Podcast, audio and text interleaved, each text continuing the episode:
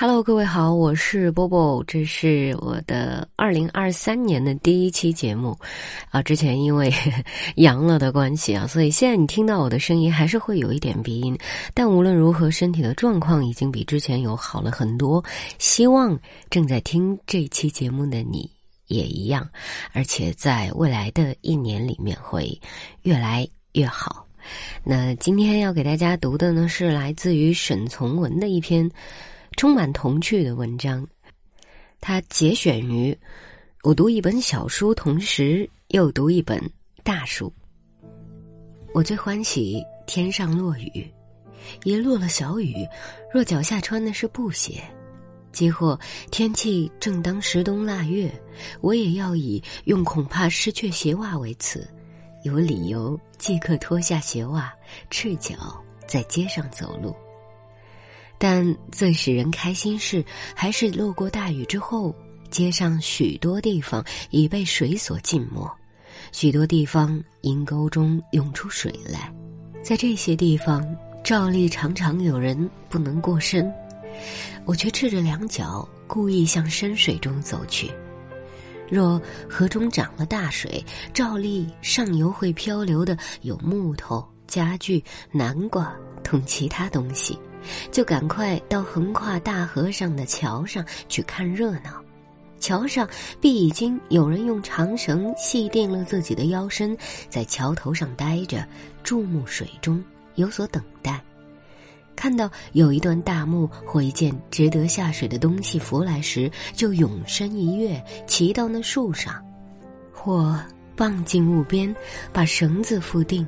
自己便快快的向下游岸边求去，另外几个在岸边的人把水中人援助上岸后，就把绳子拉着或缠绕到大石上、大树上去。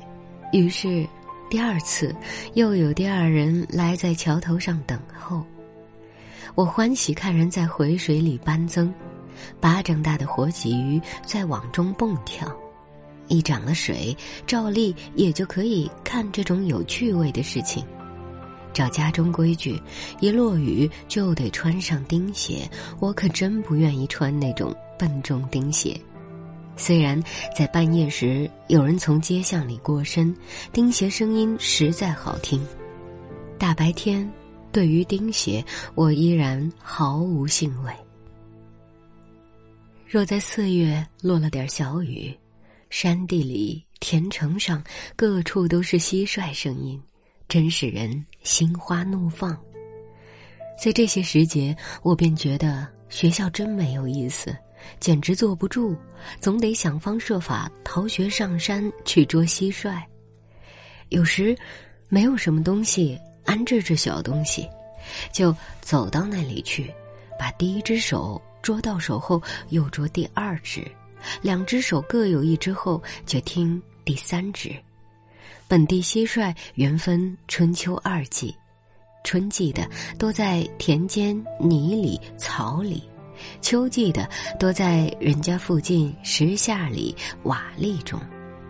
如今既然这东西只在泥层里，故及或两只手心各有一批小东西后。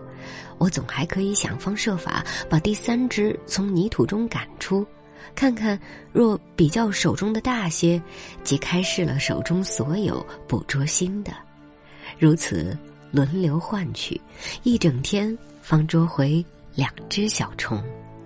城头上有白色炊烟，街巷里有摇铃铛卖煤油的声音。约当下午三点左右时。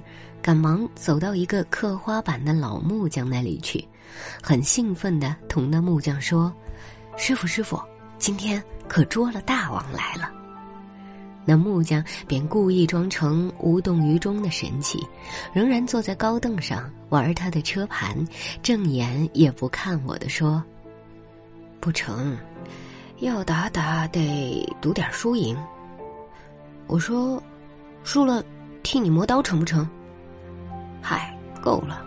我不要你磨刀，你哪会磨刀？上次磨凿子还磨坏了我的家伙。这不是冤枉我，我上次的确磨坏了他一把凿子，不好意思再说磨刀了。我说：“师傅，那这样办法，你借给我一个瓦盆子，让我自己来试试，这两只谁能干些，好不？”我说这话时真怪和气，为的是他以逸待劳。若不允许我，还是无办法。那木匠想了想，好像莫可奈何才让步的样子。借盆子得把战败的一只给我，算作租钱。我满口答应，那成，那成。于是他方离开车盘，很慷慨的借给我一个泥罐子。顷刻之间，我就只剩下一只蟋蟀了。这木匠看看我捉来的虫还不坏，便向我提议：“我们来比比，你赢了，我借你这泥管一天；你输了，你把这蟋蟀输给我。办法公平不公平？”我正需要那么一个办法，连说：“公平，公平。”于是这木匠进去了一会儿，拿出一只蟋蟀来捅我的豆。不消说，三五回合，我的自然又败了。他的蟋蟀照例却常常是我前一天输给他的。那木匠看着我有点颓丧，明白我认识那批小东西，担心我生气时一摔，一面连忙收拾盆罐，一面带着鼓励我神气，笑笑的说：“老弟，老弟，明天再来。”明天再来，你应当捉好的来，走远一点。明天来，明天来。我什么话也不说，微笑着，出了木匠的大门，空手回家了。好了，这篇文章就为大家读到这儿。嗯，我小的时候是没有捉过蟋蟀，但是你有吗？你有类似的经历吗？呃，觉得沈从文在这篇文章里面完全的写出了那种孩子的童趣，对不对？今天就是这样了，我是波波，嗯，希望你常来听我的节目哦。我在厦门跟各位说晚安啦。